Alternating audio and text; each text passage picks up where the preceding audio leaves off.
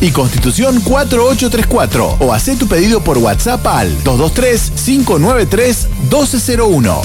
Tafí Vinoteca y Tafí Market. En un solo lugar, la mayor variedad de etiquetas y los mejores precios.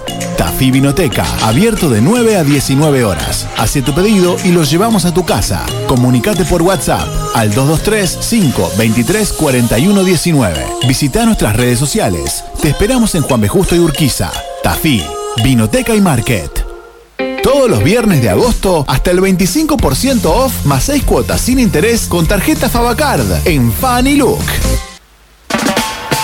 Hoy me levanté y abrí la ventana y vi una ciudad brillando junto al mar.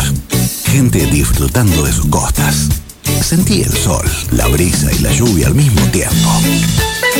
El viento suave me dibujó una sonrisa. Me dieron ganas de salir y vivir a pleno.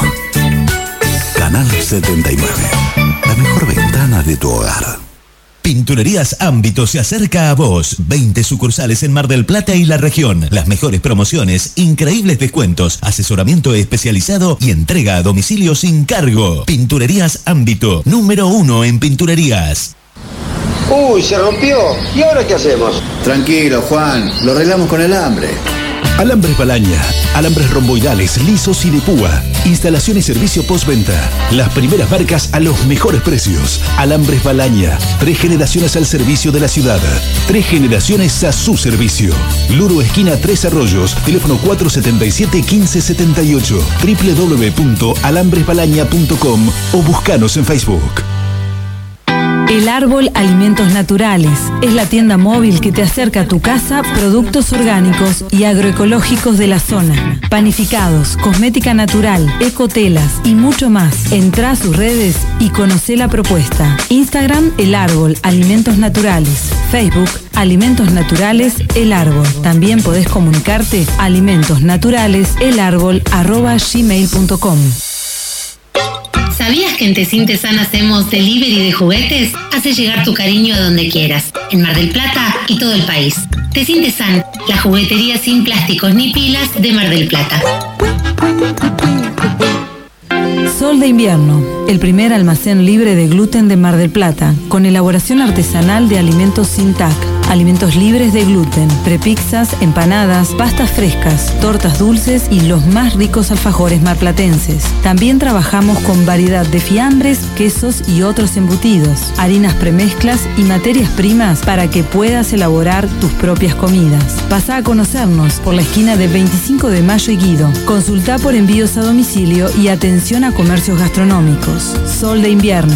www.almacensintac.com.ar y en Facebook arroba almacén sintac.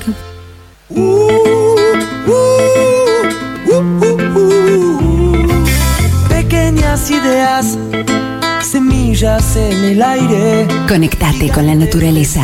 Visita Vivero Guardia. Tres generaciones sembrando vida. Asesoramiento en parques y jardines. Vivero Guardia. Calidad que perdura. Y un poquito de amor al mundo. Vivero Guardia. Ruta 88, kilómetro 3, 465-0233. Seguinos en Facebook e Instagram.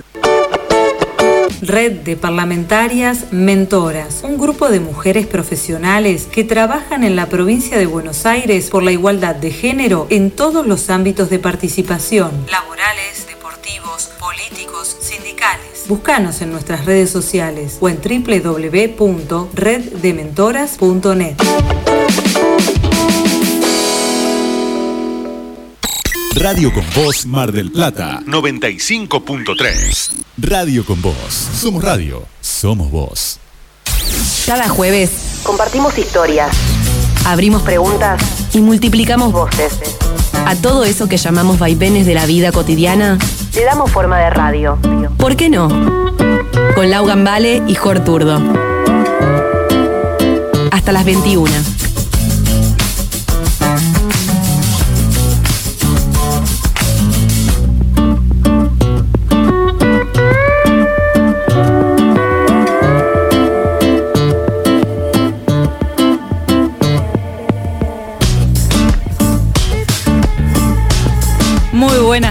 Tardes, bienvenides. Hermosa luz roja que se enciende y la infaltable señal de aire del operador, en este caso Diego Lizarazu, así que gracias por darnos aire a Laura Gambale y Jorgelina Turdo. Estamos comenzando este ¿Por qué no? en un día muy especial del Día de la Radiodifusión, 100 años en realidad que se están cumpliendo de la primera transmisión de radio en la Argentina. Y, bueno, y estamos felices, por lo menos yo muy contenta de estar adelante de un micrófono, de estar hoy en este espacio compartiendo con mi compañera de este año, que la verdad que recorriendo un poco decía, wow, qué loco, Una, nos, nos, conocimos el año pasado y ya estamos haciendo radio. Esto es la radio, justamente. Esto es la radio. Buenas tardes, amigos, amigas. Sí, gran día para celebrar, para recordar, para preguntarnos un montón de cosas de lo que pasó y lo que no pasó en el espacio radial. Sí. Y hoy tenemos muchas lindas entrevistas, informes, música. Y bueno, primero para arrancar, uy, Ay, esto también es la radio en sí, vivo. Claro. No, no está lloviendo. No. Es que estoy hablando de costadito. Yo tengo poca experiencia en radio. Acá la que tiene una larga data en radio. Bueno, acá nuestro También. compañero Diego Lizarazu en la operación también. Y Turdo. Mira, naciste ya casi ahí con entre el chupete y el micrófono. Sí, la verdad no, no quiero decir que eh, ex, extraño los cassettes. Sí. Eh, Diego va a saber de eso. Las publicidades en un cassette o sea, el, el, cassette de punta era como se armaban, los armábamos, o sea, cortábamos. ¿Viste el TDK? El cassette. Sí. Bueno, eh, tenías que desarmarlo, desajustarle los cuatro eh, tornillitos y cortar la cinta, volver a armarlo y entonces ahí grababas la publicidad. O la publicidad o el separador. Entonces, ¿qué había en la radio? Doble casetera. La, en ese momento, si tenían una doble casetera, genial, porque el operador era un pulpo, sacaba un cassette, metía otro y vos ahí hablando y también te daba el aire, o sea, mucho. Después aparecieron los CDs. Claro. Así que increíblemente utilizamos eso como un gran momento radial y que no se podían grabar todavía. No, o sea, claro. vos comprabas el CD de Sí, sí. Este, así que bueno, también he utilizado vinilos en la radio, porque Mirá. todavía en algunas radios de, de Mar del Plata conservaban el tocadisco y entonces, eh, ¿qué hacíamos? Había eh, un operador que era medio fan, ahora no me voy a acordar los nombres, porque hace, estoy hablando de hace mucho tiempo, de más de 20 años. Y, No le digo, entre el chupete y el micrófono, no, no, un pasito. Eh, hallazgo total, una colección de vinilos, el tocadisco, pero escúchame, ¿cómo que, eh, esto lo tenemos que usar al aire. ¿Cómo no vamos a usar al aire? Así que bueno, ¿qué hicimos? La sección de vinilo. Entonces ahí escuchábamos esa música increíble con eh, Led Zeppelin, o sea, grandes discos. Eh, bueno, a través del tocadisco. Así Y con que- el sonido original, Claro. además, que tiene otra magia. Le aporta cual. otro color. El bueno, móvil en la radio, el que cuando apareció el teléfono celular no podíamos, no nos podían sacar de la calle, no podíamos. Así que bueno, ahí por todos lados con la radio, los auriculares eh, y hermosos mm, recuerdos de, de la radio. Así que hoy un día muy especial para mí y para todos y todas las que, que amamos eh, la radiodifusión, la, esta magia que le dicen, pero no es magia, es laburo, Es laburo. laburo. Y también para las audiencias, ¿no? Acompañando desde el otro lado, digo, eh, es un gran día. En, Sí. en nosotros ahora, nosotras ya estamos acostumbrados y acostumbradas a esto de escuchar, hasta online se escucha, ¿no? Sí. Muchos nos están escuchando, no solo en Mar del Plata, sino fuera, en el mundo. En el mundo, sí, sí, realmente. Pero en un momento era, no, no tenías televisión, mucho Sí. menos, o sea, era esperar el momento para el radioteatro, bueno, de, to- de todo lo que es la parte de la historia de la radio, vamos a estar charlando dentro de un ratito, eh, pero algo que vos en esto tenés mucho que ver, Jor, porque tiene que ver con la consigna que estamos por tirar para Mm. jugar en el día de hoy, digo, pero remontarnos al principio, hace 100 años, ¿Con quién arranca la radio? Con los locos de la azotea, ¿no? Claro. Ya ahí salió en todos lados, en todas Sí, las ya- radios, ya se habló un montón. Pero digo, vos eras una de las locas de, de la azotea de acá de Mar del Plata. Sí. ¿Qué, qué es esa locura que hiciste, Jor? Es, es una, es una locura porque, eh, bueno, yo soy locutora, eh, recibí acá en, en- en- en el ISER de Mar del Plata, digamos, y ahí conocí a, a tres compañeros eh, queridísimos, Martín Segura, Javier Germinario y Diego Levín, dos de ellos ya no están en Mar del Plata, otro de Javier sí, y es uno de los fundadores de FM de la Azotea. Es una, la primera radio comunitaria de la ciudad de Mar del Plata. Y, y sí, bueno, terminamos locución y dijimos, ¿qué hacemos? ¿Dónde vamos a trabajar? ¿Quién, ¿Qué radio nos va a abrir la puerta? Bueno, ahí empezamos a, a conocer un poco más el tema de la comunicación o de las radios participativas comunitarias, que en ese momento estamos hablando de hace tiempo que las FMs eran truchas, ilegales, entonces eh, era mm, algo difícil, digamos, de, de- de- O sea, hubo una expansión en los 90 de las radios, pero también era muy difícil conseguir trabajo ahí. Claro. Así que bueno, eh, generamos ahí una, un espacio y fundamos una radio. Y, eh, Tranca. eh, sí, así que una locura total. Eh, en el año, mm, yo me recibí en el 99, bueno, eh, en el 2004 más o menos, ahí se fundó FM de la Azotea, que ahora en la calle Salta, mira cómo se acuerda Diego, eh, Salta y San Martín, en una azotea, pero no lo buscamos a eso, digamos, se dio porque estábamos ahí, porque el espacio se habilitó, digamos, en medio como que lo tomamos bien, con, con la, con, con ganas de la persona que estaba gestionando ese lugar, de que estuviéramos ahí, y ahí arrancó la radio, que en los primeros momentos, bueno, se escuchaba a eh, cuatro cuadras a la redonda nada más, porque no era un gran transmisor y bueno, y después mucha gente trabajando, gestionando, aportando y hoy, bueno, la radio de la azotea se escucha en toda la ciudad, así que la 88.7 radio. Gran radio. Gran radio, que bueno, que tengo mi corazón ahí, obviamente, porque es como que la, la, la, la vi nacer. Así que bueno, una gran locura y por eso era de la azotea, por estos cuatro locos de la azotea y ahí empezamos a generar el- los, los y las locas de la azotea, la radio. Locales. Exacto, éramos de Mar del Plata. Pero bueno, por eso hoy decíamos, ¿qué locura hiciste en tu vida y te salió bien? en este caso nos salió bárbaro, porque todavía 16 está. años. Claro, exactamente. Así que eh, eso queremos saber de nuestras oyentes y oyentas. Miren, pasamos el teléfono, ya lo deben tener, es 223 3030 460. O pueden aprovechar y meterse en el Instagram, que es por qué no radio, y también escribirnos por ahí. ¿Qué locura hiciste y te salió bien?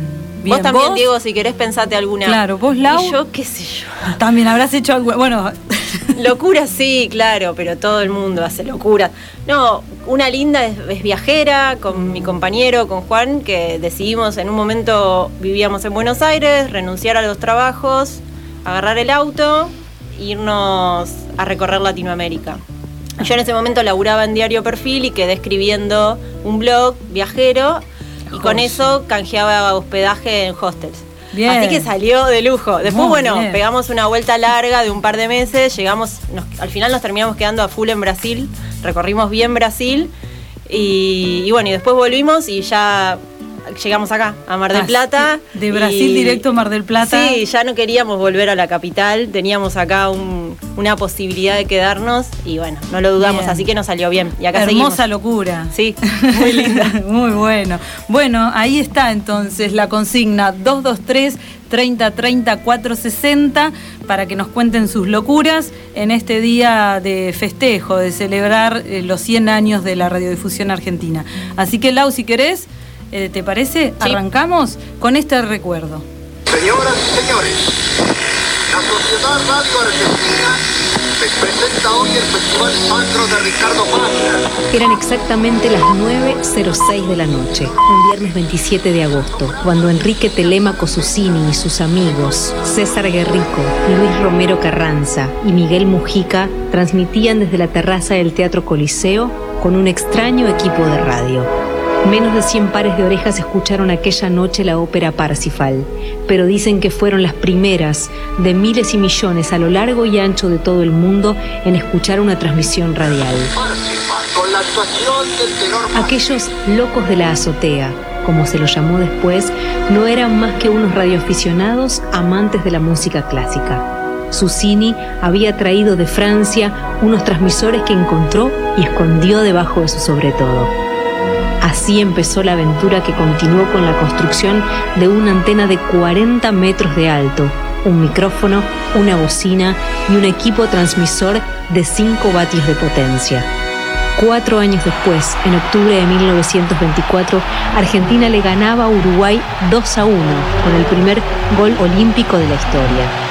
Mientras tanto, dos radioaficionados estaban en una tarima sobre los vestuarios, transmitiendo por primera vez un partido de la Selección Nacional de Fútbol. Para los años 40 llegaba la época de oro de nuestra radiofonía. El radioteatro se imponía como género dramático y humorístico. Surgían hitos culturales como Nini Marshall y sus personajes Cándida y Catita. La radio sería también el escenario central de la campaña electoral de 1946, que llevaría al triunfo Juan Domingo Perón. Rapidísimo de Héctor Larrea en 1967 cambiaría todas las mañanas argentinas con el formato de programas matutinos. En la década del 70 aparecían las primeras FM o frecuencias moduladas y la irrupción del rock y el pop encontraba su espacio. Para fines de siglo, la radio ya había llegado a todas las casas, a todas las edades, a todos los gustos. Ya era parte fundamental de nuestra cultura y contracultura. Dijeron que no iba a sobrevivir a la llegada de la televisión, pero también dijeron el silencio es salud. Argentino. Y vaticinaron su fin cuando Internet cambió la comunicación para siempre pero la radio no hizo más que fortalecerse para ser ese lugar de expresión único que seguimos escuchando. ¿Se habrán imaginado Susini, Guerrico, Romero Carranza y Mujica aquel viernes a la noche de 1920 que estaban iniciando todo esto?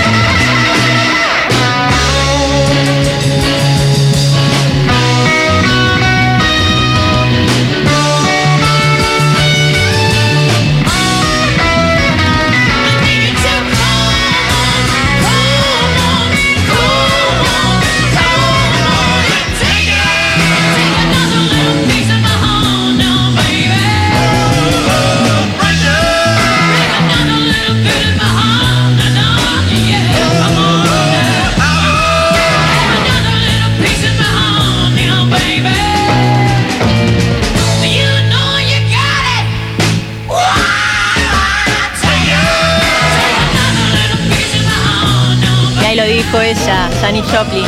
Piece of my heart. ¡Qué temón! Hermoso tema, bien de radio. Y bien retro tema, también. Sí, bien retro, pero bueno, una infaltable. ¿eh? La voz de Janis Joplin inconfundible, hermosa. Hermosa. Ay, queremos seguir escuchando un poquito.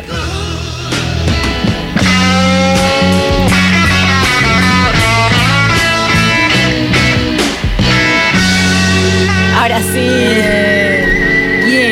Yeah. Para seguir celebrando, estamos en ¿Por qué no? Hasta las 21, celebrando los 100 años de radio.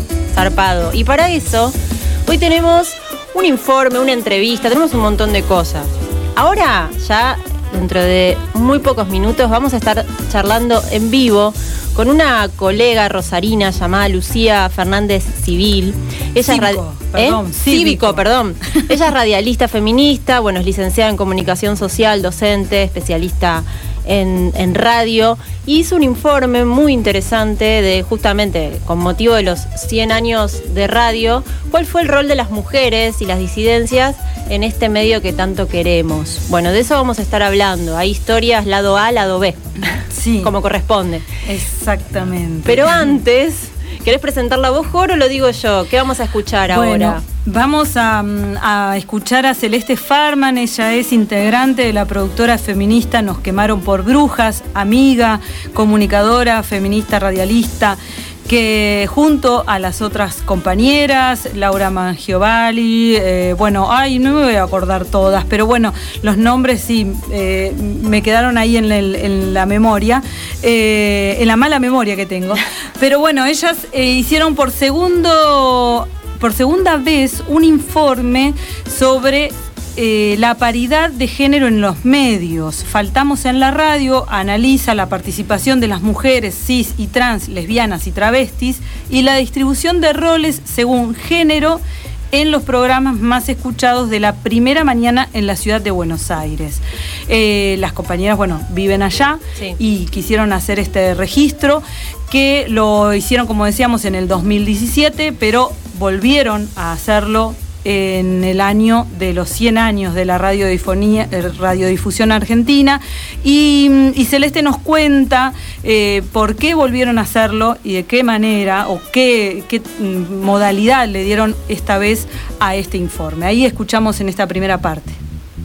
Bueno, el informe de este año sigue las mismas pautas metodológicas del informe anterior. Trabajamos con los programas de mayor audiencia, tanto de AM como de FM de la primera mañana, de radios de la ciudad de Buenos Aires. Y lo que hicimos fue nuevamente monitorear a través de la, de la escucha de estos programas, saber cuáles eran las voces que circulaban en estas emisiones y Además, entrevistar a integrantes de cada equipo como para poder tener, eh, bueno, un, un control de los datos que nosotros habíamos recogido.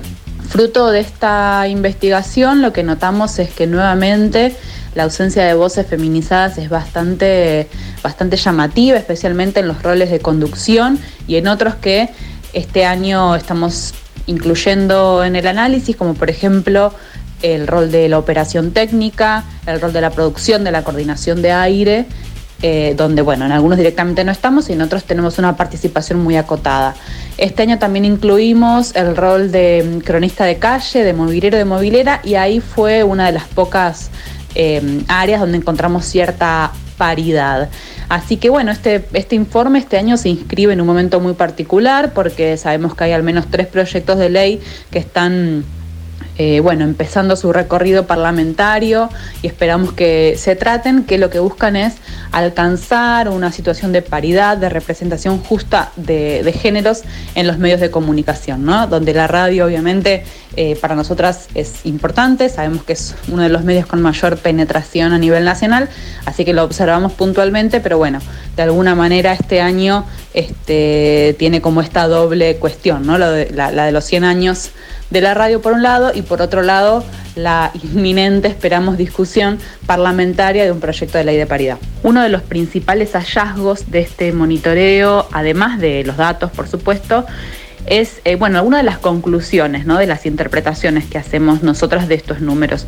Y tiene que ver con eh, con algo que, bueno, que, resulta evidente, ¿no? Por un lado, eh, entre el 2017 y el 2020 han sucedido muchas cosas muy significativas para la agenda de los feminismos a nivel local. Sin duda, una de ellas, quizás la más importante, fue que por primera vez llegamos a debatir en el Parlamento una ley de aborto en la Argentina y esto no fue solamente una actividad parlamentaria, sino que se tradujo en la ocupación de las calles por millones y, ha tenido este debate un correlato también en los medios de comunicación. Se habló de aborto, incluso en programas que no se especializan en temas políticos, me refiero por ejemplo al magazine Intrusos.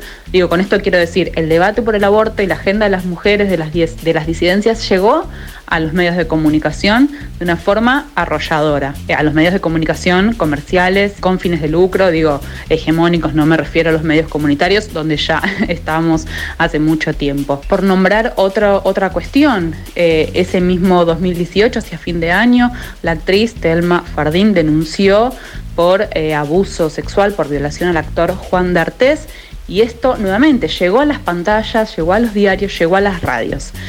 Sin embargo, y a pesar de todas estas situaciones, de que muchas comunicadoras feministas hayan transitado por los diferentes medios exponiendo estas situaciones, esto no se tradujo en una inclusión definitiva de mujeres lesbianas, travestis y trans en los medios como trabajadoras. Y esto lo confirman los números.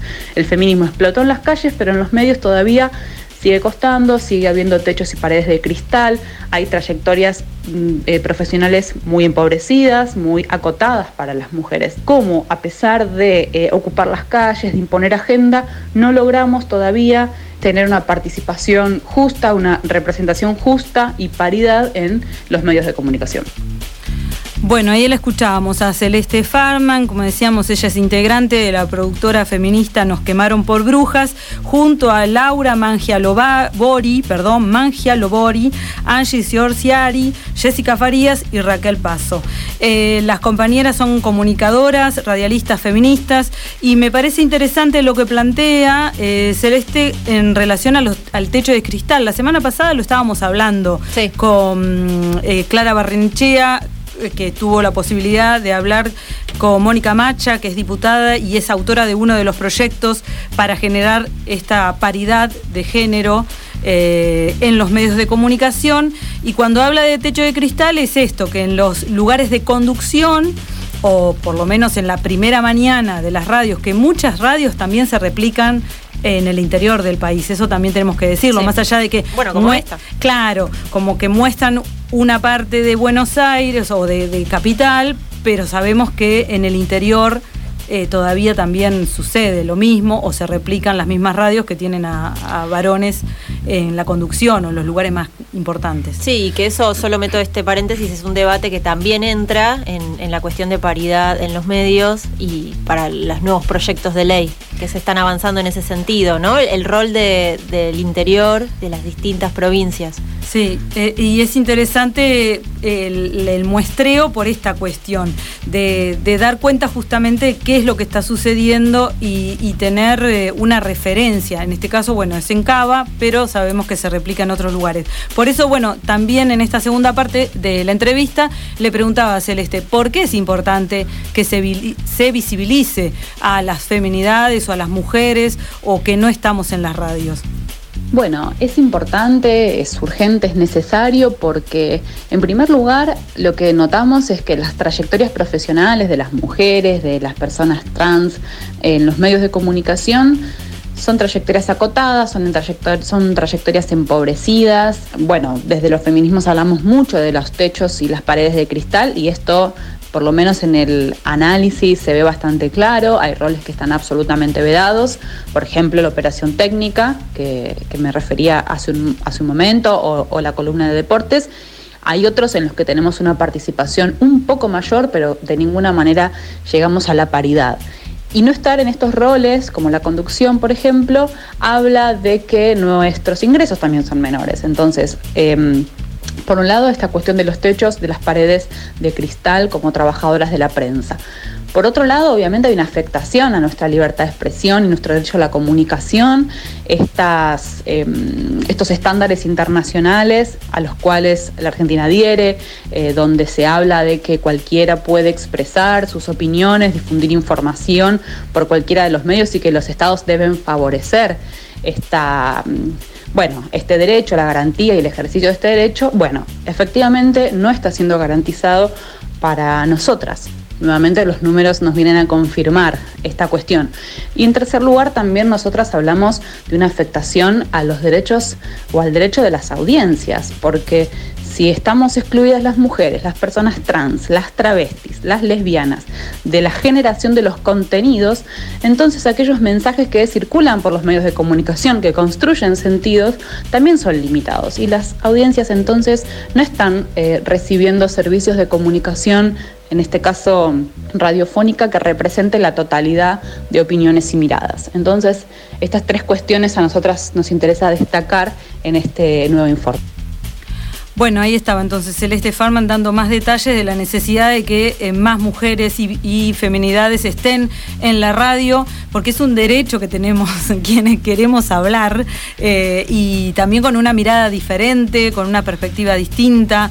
Eh, es interesante también, si quieren seguirlas a las compañeras, son Nos quemaron por brujas, por ejemplo, en el Facebook, arroba Nos quemaron. Hablan de la pauta oficial y las radios y dice, de cara a una futura ley de pauta oficial sería fundamental que parte del dinero estatal con el que se financian los medios estén orientados a capacitar en género a todas las personas que trabajan en ellos, además de fomentar la participación de mujeres, lesbianas, travestis y trans en todas las áreas del quehacer radial. Totalmente. Así que si quieren más info, bueno, hablan de la pauta oficial y las radios, cómo es la distribución. Muy interesante, las compañeras hace mucho tiempo que vienen eh, trabajando y bueno, investigando sobre los medios de comunicación y también yo ya paso los chivos también. Pasa todo. Sí. Ahora que no necesitas cortar en Claro, cassette, pásalo al claro. aire, Jorge. Bueno, han hecho un material muy interesante en podcast que se llama Bocanada, historias que liberan. eh, y dice, ¿qué desatan? Historias personales, pero colectivas y compartidas de radialistas que enfrentaron las violencias machistas en el medio de que este año cumple eh, 100 años. Muy interesante, Bocanada, historias que liberan. Muy fuertes los testimonios. Hay testimonios mm, de compañeras que han sido, bueno, de violentadas, eh, Sí, sí. acosadas, eh, ninguneadas por el simple hecho de ser mujeres y, y, bueno y eh, estar tener que pagar el derecho de piso vamos a decir por entrar a un medio y donde bueno siempre eh, lamentablemente los lugares de poder como decíamos están a cargo de, de varones o en la mayoría de los de los lugares de Sí, radiales. bueno, la verdad que en por qué no estamos acá y es como una pequeña conquista. Oasis. Un, un oasis, ¿no? Con Diego ahí del otro lado acompañando. Mirá, te vas deconstruyendo, queride.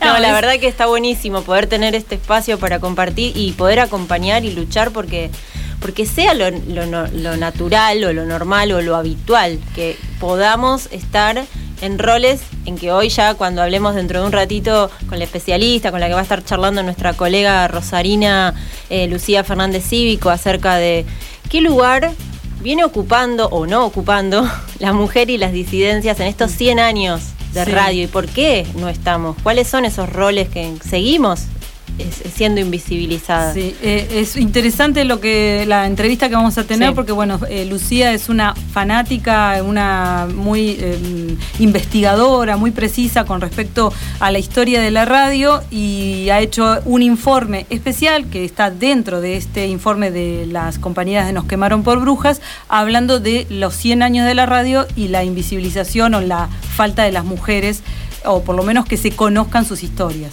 Así que ya nos vamos eh, primero a escuchar un tema de Mel Muñiz. Ella es cantante, música y compositora. Algunos la deben conocer o les debe resonar por la familia de Ukeleles. Ahora también ya está haciendo eh, su, su carrera solista y nos va a compartir el tema Harta.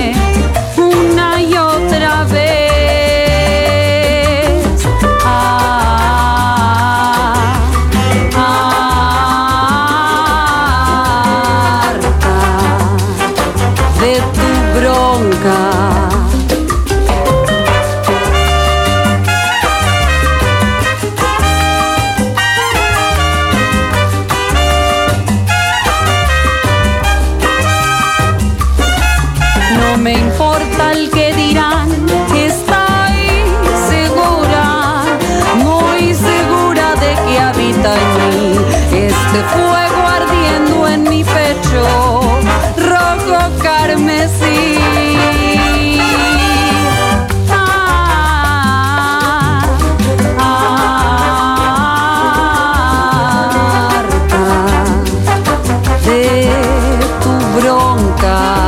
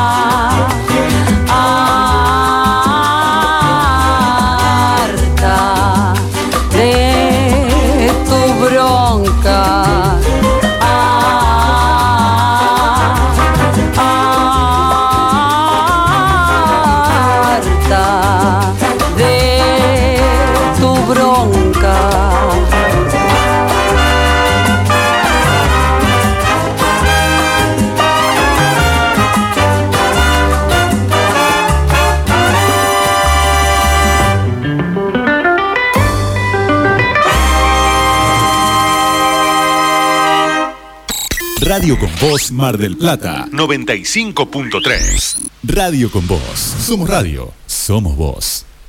Fanny Look se pone más funny que nunca. En el mes del niño tenemos la colección más divertida de Futi para que vos y tus amigos jueguen con las luces de colores. Y con tu compra, Fanny Look te regala una agenda más una sorpresita. Encontrá tu Futi favorita en Güemes 3029 y Constitución 4834 o haz tu pedido por WhatsApp al 223-593-1201.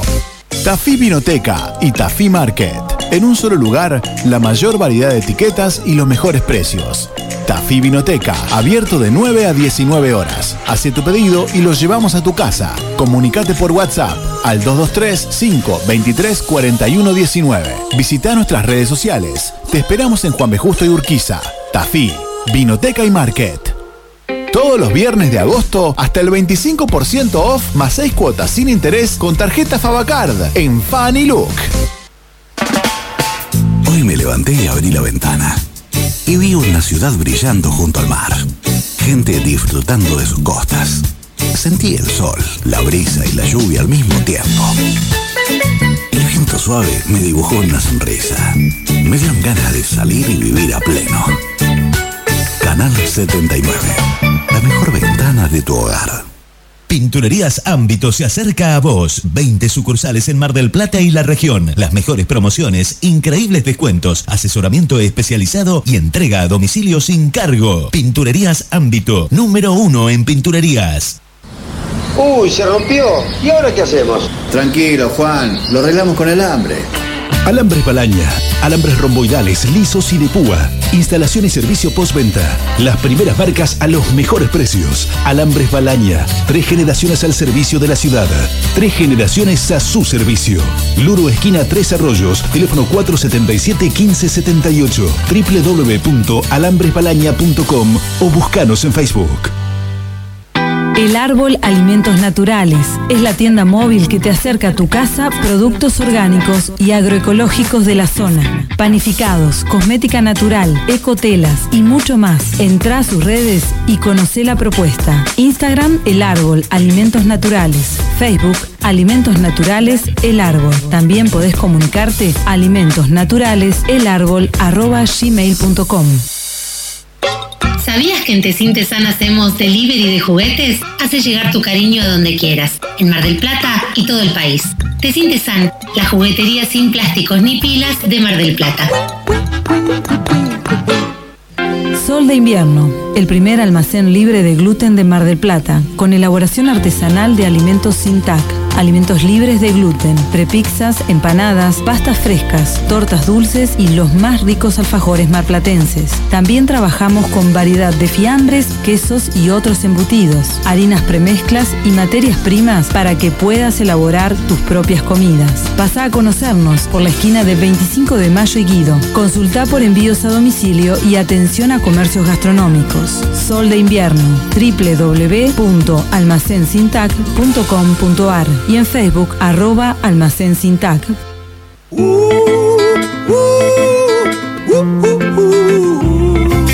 Pequeñas ideas, semillas en el aire. Conectate con la naturaleza. Visita Vivero Guardia. Tres generaciones sembrando vida. Asesoramiento en parques y jardines. Vivero Guardia. Calidad que perdura. Y un poquito de amor al mundo. Vivero Guardia. Ruta 88, kilómetro 3, 465-0233. Seguinos en Facebook e Instagram.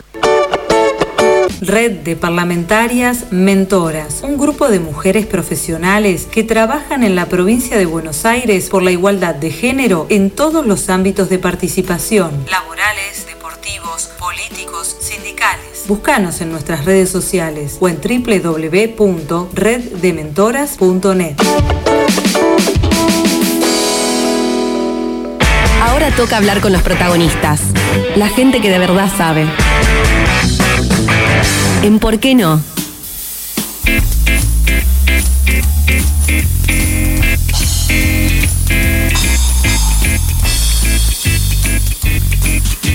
Seguimos en Porque no 745, 1945, así me voy Con a propiedad, decir, por favor. Con propiedad. Eh, 223 30 30 460. ¿Cuál, ¿Qué locura hiciste y te salió bien? Eso vamos a estar eh, contándoles al- las- los mensajes que ya hemos recibido. Ya llegaron un par, pero los vamos a dejar para Sí. dentro de un rato. Queremos Porque más. Queremos más mensajes. Y mm, bueno, y seguimos hablando de la radio, de, las, de estos 100 años, y seguimos hablando de los 100 años que faltamos las mujeres y las disidencias en la radio. Recién estábamos escuchando a mm, Celeste Farman con el informe de las compañeras de Nos quemaron por brujas. Y eh, en este informe se hizo un anexo este año, justamente por el aniversario, por los 100 años de, de la radio, eh, que lo hizo Lucía Fernández Cívico, también compañera radialista, eh, que eso es lo que tiene la radio, ¿no? Nos va ahí enlazando, entrelazando, y bueno, y hoy está en este informe una radialista de Rosario. Así que la vamos a saludar, que la tenemos en línea. ¿Cómo estás, Lucía? ¿Nos escuchás? ¿Cómo andás, Jor? Ay, Buenas sí. tardes. Qué bueno. Sí, sí, Sí. no sé si me escuchan. Perfecto. súper. Buenas tardes. Un beso para todos por allá, en Mar del Plata, qué lindo. Sí. bueno, en Mar del Plata nos, en- nos conocimos con Lucía en el 2018, que hicimos el Sí. encuentro de radialistas Exactamente. acá y, mm, y ella De re. vino muy... Ay, Lu, te quiero mucho. Sincérense, si no es hoy, chicas, ¿cuándo? Además, ¿no? 100 años de radio, celebremos. Sí, sí, sí, fue muy lindo porque ella venía con Femiñetas, el- el- el- la, la publicación, y me, y me dijo, toma, esto es de radio y, esta, y acá tengo una nota que hice sobre las mujeres eh, que, que relatan fútbol. Así que una hermosura de nota. Y ahí, bueno, ya después nos, no nos desprendimos más porque al año siguiente eh, organizó el encuentro de radialistas en Rosario. Lucía con un montón de otras compañeras radialistas de allá, pero, pero bueno, se lo cargó al hombro, así que bueno. Genia. Bueno, es Lu- que un poco pasa así, ¿viste? Sí. No, no, no, contanos, porque yo estaba acá repasando No, un no. poco el informe, nada, como con ganas de, de- de conocer y de, de recorrerlo junto a su autora, o sea, vos. Eso que una de las partes que incluí en el informe habla de la nota que mencionaba Jor. Feminietas es una publicación que está desarrollando otra compañera que se llama Flor Col, vive ahora en Barcelona, pero es rosarina también. Y mm, incluyó una publicación sobre relatoras de fútbol en radio, una experiencia inédita que encontré, digamos, en Argentina del 96 al 98. Eh, y bueno, esa nota la incluí en, en el informe este eh, del que estamos conversando ahora, porque, por ejemplo, me llamó la atención que si bien eran todas mujeres, fue en su momento eh, una experiencia que tuvo hasta una marca que las bancaba a las chicas que estaban eh, acompañadas por eh, no sé, los grandes periodistas eh, deportivos de ese momento y, y retransmitían, o sea, transmitían los partidos de primera división y qué sé yo. A pesar de eso, la experiencia no perduró mucho en el tiempo, no se replicó, porque bueno, recién ahora, yo ese, ese tra- trabajo de las relatoras lo hice, parece que hace nada, pero bueno, pasaron muchas cosas en el medio. Ese, trabajo lo había empezado en el año 2013 que me acuerdo que en su momento dije, no, voy a investigar sobre las relatoras de fútbol, porque hay comentaristas, hay eh, mobileras en, en las canchas, pero no está la que grita el gol. Claro. Y me acuerdo que una, amiga me decía, ¿por qué querés investigar algo que no existe? ¿Cómo? Debe haber, a ver, seguramente si no está eh, no debe estar publicado. Bueno, me encontré con esa experiencia, esa fue la experiencia que se publicó en Feminietas, que es la revista que dice, que dice Jorge, que me llevé ahí al encuentro de radialistas feministas. Y bueno, y también la incluí ahí en el informe, en una, en una parte, pues yo lo dividí como en, en diferentes secciones, en una parte donde hablo de los modos de hacer, porque a pesar de que eran todas mujeres en esa experiencia de transmisión deportiva de, de fútbol en radio, eh, los modos de hacer eran los, los que ya conocemos, digamos, es como, eh, ellas dicen, es lo mismo que hacían los hombres, pero hecho por mujeres, que también es una de las preguntas que por ahí me hago, es cómo sería, ¿no? Si Claro. hubiésemos estado nosotras eh, desde un primer momento. Lucía, si te parece, porque como la emoción de, de estar hablando es como que salí toda desordenada, pero bueno, vamos a, a decir que vos armaste un artículo especial para estos 100 años de, de radio. En el informe, Nosotras en la historia de la radio se llama el artículo, y lo que yo leo lo que dice el inicio del artículo para darnos cuenta. Eh, el presente artículo procura visibilizar la presencia de las mujeres y otras identidades feminizadas en los 100 años de la radiofonía en Argentina. Interesa relevar nuestra presencia a lo largo de la historia y en el presente, observando los roles que ocupamos y, el, y en los que nos nombran quienes hablan de nosotras y de qué manera. Así que ahí es el inicio de este artículo en donde, bueno, eh, hay un- una investigación a través de, los libros ¿no? que hiciste. Contanos un poco cómo empezó esa investigación ahí que empezás a, mm, a desandar en el artículo.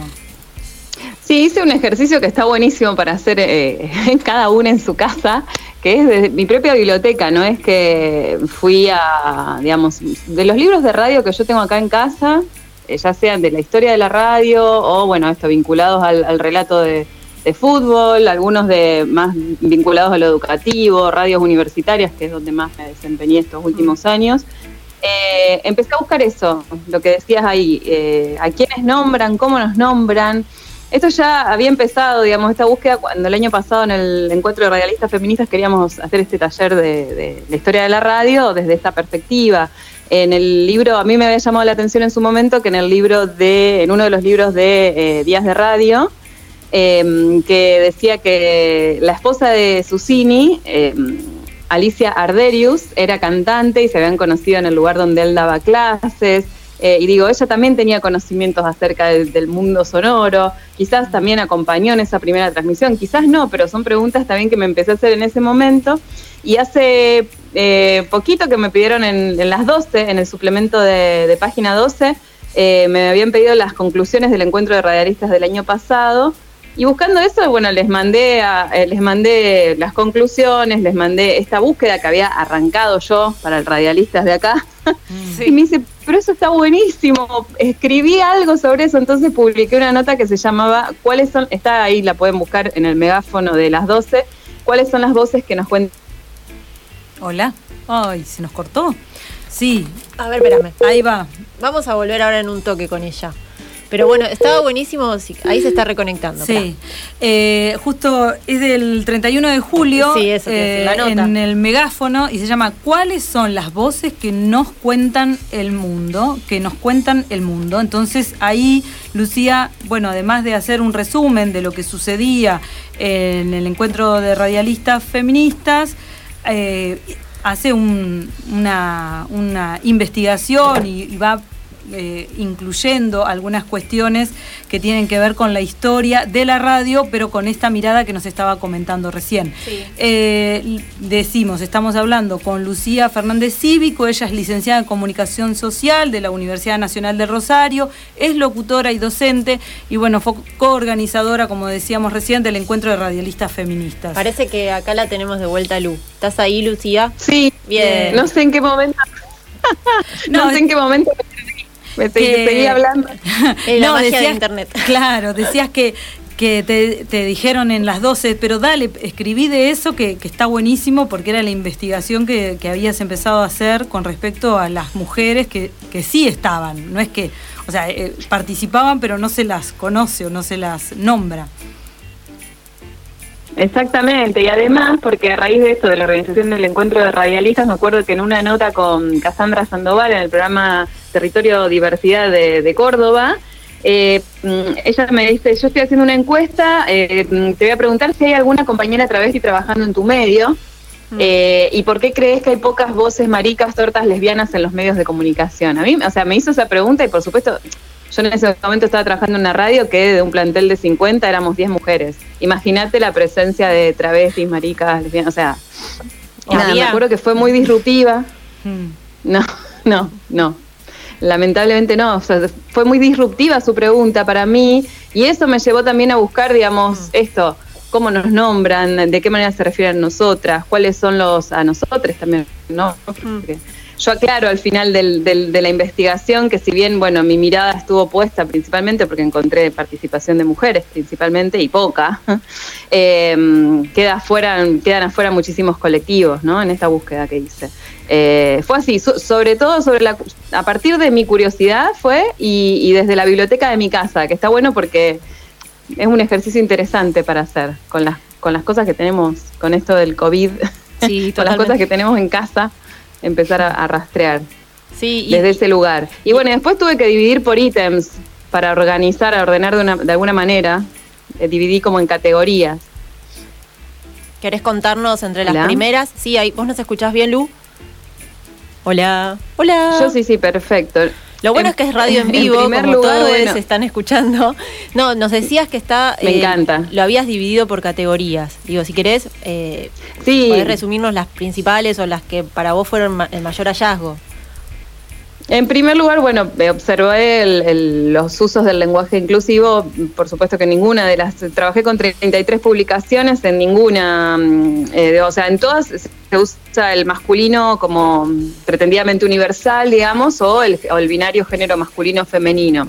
Eh, me aboqué, bueno, a lo que da al cumpleaños de la radio, digamos, a este evento del 27 de agosto, preguntándome por qué eran cuatro varones por qué tenían estos conocimientos, digamos, el acceso a los saberes vinculados. Eh, Susini era otorrino y era profesor docente en la, eh, de foniatría y de- en la Facultad de Medicina. Eh, no sé si no fue el primer otorrino laringólogo del país, o sea, tenía acceso a la especialización, a viajar a Europa y a traerse las herramientas que las mujeres en ese momento no, no teníamos esa posibilidad. Mm. Entonces, bueno, también eh, el acceso a qué tipo de saberes eh, vinculados al sonido. Después las regulaciones, que son, desde que empieza tema. porque... No, otro tema que imagínate que al día de hoy está en debate. Hay algunas regulaciones que, por ejemplo, encontré una muy particular que me llamó la atención de 1946 que habla específicamente eh, em, de los tonos de voz en una época en que del radioteatro, cuando, o sea, yo pienso que en, esa, en ese momento cuando más se podía jugar justamente con los tonos de Sí. voz, desde mi punto de vista. Contá ¿no? eso, es como que Hay, hay un es genial artículo esa. que se- ahí se nos fue. No, claro, es, un, es una regulación del 43 que dice que el, del 46, perdón, que los había que evitar las distorsiones afeminadas en la voz. ¿Cómo es eso? ¿Cómo es eso? O sea, o sea, no solamente que se dejaba fuera cualquier tono agudo, eh, sino que además habla de distorsiones, digamos, un manual de, de, digamos, de radiodifusión, se llamaba así, el manual de radiodifusión de 1946. Eh, es terrible, eso aparece en un libro que se llama Locos por la Radio, que es de Andrea Matalana, del año 2006, y eso también está buenísimo, porque sí me sorprendí en que la mayoría de los libros eh, vinculados a investigación o a educación Mm. eh, so- están firmados por mujeres. Después todos los que son como más, eh, quizás suena despectiva la palabra, pero me sale decir faranduleros, eh, como que mencionan personajes eh, en vez de eventos históricos, en vez de mencionar un contexto, sí son firmados por varones. Y, mm, y, dejé mucho afuera, pero es impresionante cómo a cada mujer, o sea, a cada mujer que participó del aire, supongamos las famosas o como eh, Blackie, Sí. eh, Hay un testimonio que dice Yankelevich, eh, era complicada porque ella le ofrecimos un montón de plata para que cantara tango, pero ella quería cantar jazz. Entonces tenía, era una mujer de carácter fuerte y ella, pienso yo, ¿no? Estaba persiguiendo su deseo, ¿no? Qué sé yo, dijo, mi deseo está por este otro lado. Entonces no, ya la tildaron de complicada, carácter fuerte. Hay partes que excluí, pero que son que hablan de una época. Yo también aclaraba ahí que no, mi intención no era denunciar a los autores, porque son todas Sí. investigaciones maravillosas y que, que nos permiten, digamos, acceder a, a todo esto, a todo esto que estamos comentando ahora, ¿no? Pero, Seguro. pero hablan de, No, también una es una- que- un registro cultural, digamos, en el, tra- en el transcurrir del tiempo. Lo, lo bueno es eso, por ahí poder eh, ver qué es lo que sucedía antes y qué es lo que sucede ahora. Sí, que lo fuerte es que quizás eh, con los avances del, del feminismo, que también lo mencionaban las chicas de Nos quemaron por brujas, eh, hubo o está habiendo transformaciones culturales fuertes, se están registrando mucho más todo lo que gira en torno a los estereotipos de género, ¿no? Y lo, la- lo que es la comunicación sexista. Pero sin embargo, nos, seguimos estando en muy pocos espacios radiales las mujeres y disidencias. ¿No, Lu? Digo, como... Sí, sí. Es, es interesante Es que- también ver... Bueno, y entonces, ¿qué es lo que está pasando? No, y encima que, mm, digamos, haciendo este recorrido, te digo, principalmente en la historia en general, como una cosa recontra general, te puedo decir que eh, desde el principio, ¿dónde estábamos? ¿Como locutoras, actrices o cantantes? Bien, eso te Y, queríamos preguntar. Que esto yo retomo la, la primera frase que conocemos de Susini, de la, de la teatro, no sé qué, y que, que menciona como una sola mujer, digamos, señoras y señores, la Sociedad de Radio Argentina. Eh, menciona una mujer eh, como la soprano argentina Sara César. Y, y eso eh, es sorprendente porque al día de hoy, cuando vos ves los números de- de- de- del informe en general de Faltamos en las Radios, se sostiene, es increíble en la parte de entretenimiento, en la parte de la locución, en el área de locución, eso es eh, increíble. Y después, por ejemplo, a mí eso me sorprendió mucho en, en un apartado que puse sobre los roles, Sí. que hay muchísimas productoras y eso es desde hace mucho tiempo y lo que en eso en ese libro lo que se adjudica como mm, explicación a por qué somos productoras es porque las, las mujeres eh, tenemos que acompañar, estamos acostumbradas a acompañar al hombre y a no ser protagonistas y no ocuparnos de muchas cosas, porque Mm. También esto cobró mucha importancia la, la información. La radio pasó de ser mm, vincula- estar vinculada a, su- eh, a lo artístico, a la música, al radioteatro y demás, a tener una preponderancia informativa, ¿no? Sí. Eh, y, y ahí me imagino las, produ- las productoras de, de- de la, ma- de la primera mañana, que viste que te las imaginas como corriendo y con, atentas a muchas cosas. Y bueno, porque las mujeres estamos acostumbradas a hacer un montón de tareas. Es una de las explicaciones Sí. que se da porque somos Quería leerla porque es increíble. Dice, las mujeres somos constantes y pacientes con aquellos para los que trabajamos. Las mujeres somos capaces de hacer varias cosas a la vez. Por muchas de estas razones es que los hombres no se inclinan tanto por esta profesión, o sea, la de producción, aunque hay muchos que son excelentes. Ellos necesitan mucho más ser protagonistas, hacer micrófono, estar delante de las cámaras y no tanto trabajar con esfuerzo para que otro se luzca. Es terrible. Sí, que, que encima- leído- Sí, es fuerte.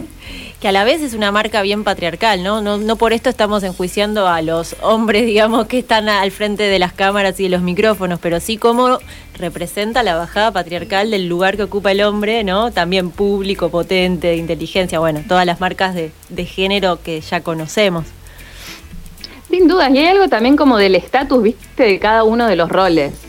Claro. Que, que si te pones a fijar, digamos, el productor, no sé, si el conductor arrancó a las 6, el, el productor arrancó, la productora arrancó a las a las 4 de la mañana, si no es el día anterior, eso, eso es así. Pero también hay algo del estatus que, bueno, por supuesto tiene más visibilidad y qué sé yo, que eh, ni hablar detrás de esto, ni hablar del tema salarios. Yo eso, por ejemplo, no es un apartado que puse porque no, no encontré en los libros que hay de, de historia de radio el tema de los salarios también, ¿no? Porque eso es otro tema. Mm. Sí, sí, otro tema ¿Cómo que- trabajamos? ¿Cuántas horas? Sí, que de hecho está en discusión, no puntualmente en la radio, pero sí en todo lo que es en la ley de paridad de género y, y demás que se viene discutiendo. Y mm, Lucía, entre vos mencionabas en el informe que entre las principales barreras con las que se encuentran o se enfrentan las mujeres ¿no? en esta profesión de radialista, eh, en general se destaca la dificultad de conciliar vida familiar y vida laboral, ¿no? Algo que nos resuena Sí. creo que a todas dentro de la radio y fuera de la radio. ¿Qué encontraste sobre esto? Sí. No, bueno, eso se ve eh, en el, por ejemplo, en el de relatoras de fútbol, en el trabajo que es del 96, para no irnos a los inicios de la radiofonía, que Sí. hace del 96 no hace tampoco tanto. eh, de las siete chicas que participaron de esa transmisión, ninguna, yo solamente pude contactarme con una que es locutora, era locutora antes de la transmisión y siguió trabajando de esto, pero el resto de las chicas, eh, claramente, digamos, es una hipótesis que tengo yo, no se siguió dedicando al periodismo, porque si no, lo hubiésemos, la hubiese encontrado más fácil. Eh, eso me da la pauta de que fue principalmente arrasador, o sea, el tema de... eh, yo en ese, digamos, con los relatos de la locutora a la que tuve acceso para, para hablar y con la, con la información que conseguí de estas chicas, eh, y sí, se juntaban a, a planificar la transmisión deportiva el domingo con los hijos y, y los llevaban a la cancha, cuando no tenían espacio en la cancha estaban en la tribuna, con el peligro que eso representa en las canchas de nuestro país. Sí. Y, y bueno, a principios de siglo, en las historias de, de mujeres de, más vinculadas al, al arte, a, a la música, directamente están así los testimonios. Hay una que se llama Gloria Selva, de, de unos libros que encontré acá de Rosario, que se llama Vivir por la Radio, también una investigadora mujer publica esos libros, eh, que dice, nunca quise casarme porque yo quería ser artista, directamente, porque era como si, si se casaba, no podía, o sea, y las veces que le propusieron matrimonio, le pidieron que dejara de actuar. Que no es menor, ¿no? Y También de ese las- pedido. Claro, completamente avalado, digamos, ese, peli- ese pedido para la época, no solo para ella, digamos, sino para sus eh, para los hombres que, que- que estaban alrededor. Y También eh, cuando hay otra que, que cuenta que por suerte su matrimonio eh, fracasó porque y por eso pudo volver al canto, directamente así lo dice. Se salvó. Del Claro. ¿no? Entonces, Qué garrón. como si fuera Cambiemos no- esto, por no- favor. no- Entre todos. Cambiemos esto. Y digo, estas historias son de la radio de la época de oro, ponerle de la radio como se llama, hace un montón de años.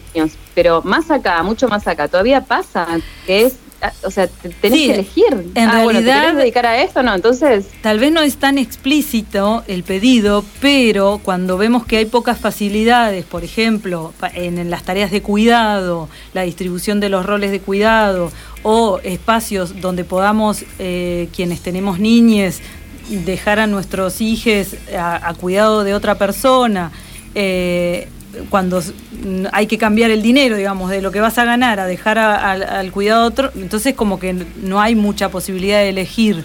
Eh, A veces como que el sistema también te pone a elegir, en este caso era una, un hombre que le pedía a una mujer, pero hoy por hoy lo que los feminismos están buscando es justamente que ese sistema patriarcal cambie para que, bueno, no tengamos que elegir una cosa por otra, sino que podamos desarrollarnos como profesionales, ganar lo mismo eh, que otra que, que los varones, o sea, poder acceder a los mismos lugares y tener eh, los mismos reconocimientos y posibilidades, ¿no? Sí, además Sí, sí, ejercer la totalmente. maternidad, ¿no? En este caso, que es como el gran tema, con derechos, que no sea la maternidad lo que nos impida, además, trabajar, que es lo que no les pasa en, digamos, en la mayoría de los casos a, a los hombres. Pero bueno, nos estamos yendo del informe, porque hay mucho. No, no, pero es que es así. Pero o bueno, sea, llega hasta estos días. Conciliar. Claro. No, no, es que te digo que el informe, por lo menos el recorte que yo hice, y porque las chicas me pidieron cuatro o seis páginas, pero tengo una cantidad de citas que dejé afuera que, que por eso está bueno esta invitación que les hago de en lo que tengan a mano de material vinculado a medios de comunicación. Es buen, está buenísimo el ejercicio de mirar, de Bien. mirar desde dónde, cómo se referían a nosotras. Lu, y bueno, para ir cerrando, queremos que nos cuentes dónde podemos escucharte, porque eh, nos eh, brindaste un avance de un podcast que han hecho, o que has hecho especialmente por los 100 años de la radio, y bueno, contanos dónde podemos escuchar este informe, que por lo menos el avance eh, promete mucho y, y bueno, eh, estaría bueno compartirlo. El informe, el que te, el que te pasé por el día de la radio, porque Sí. este, por lo menos, ah, bueno, bueno, porque este faltamos en las radios está solo por escrito. Claro, no, Hoy no. vi que una chica Ah. hizo un video, si quieren se los paso porque está increíble lo que hizo, porque dice, no puedo creer, me llamó mucho la atención todo esto que publicaron. Después Mm. se lo paso porque es, está en, en Instagram. Eh, te iba a decir, hice, encontré acá en Rosario un coleccionista de los aparatos de radio.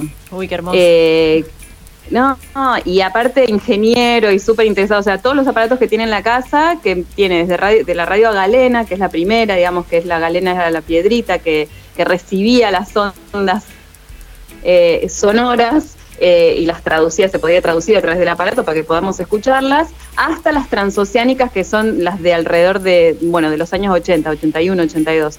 Esa colección, digamos, él me fue contando por cada aparato para qué servía, digamos, en qué contexto se usaba. Y, mm, y casualmente, mira, algo que, digamos, que cuenta, el que está ahí en el podcast, se llama 100 años de radio en Argentina y la colección de Juan, porque se llama Juan este señor, en un momento cuando yo le pregunto por la RCA Víctor, eh, qué era, que cuente, digamos, él me dice, yo viajé a la RCA Víctor porque él como ingeniero y técnico trabajó muchos años en un canal de acá de Rosario. Me mandaron a hacer un curso de televisión a color allá, a, Nueva- a New Jersey, en ese genial. año. Y dice que le llamó mucho la atención que la señora que estaba en la recepción manejaba, digamos, toda la central telefónica, eh, y era una señora de 80 años que decía, nosotros, por lo menos en Argentina, no estábamos acostumbrados a ver una señora tan grande, o sea, mujeres tan grandes, eh, manejando así herramientas tan técnicas.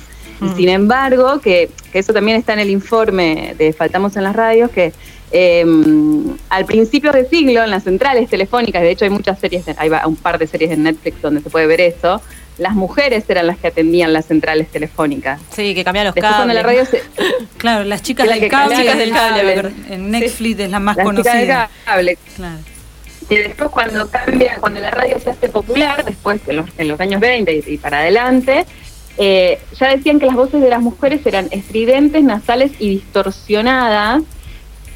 eh, y que tenían que, o sea, les, les- les generaba problemas técnicos para, para transmitir voces de mujeres en la radio. Cualquier excusa era Cuando buena. en realidad, claro. Me causa gracia, pero es terrible. ¿Cómo van a decir eso?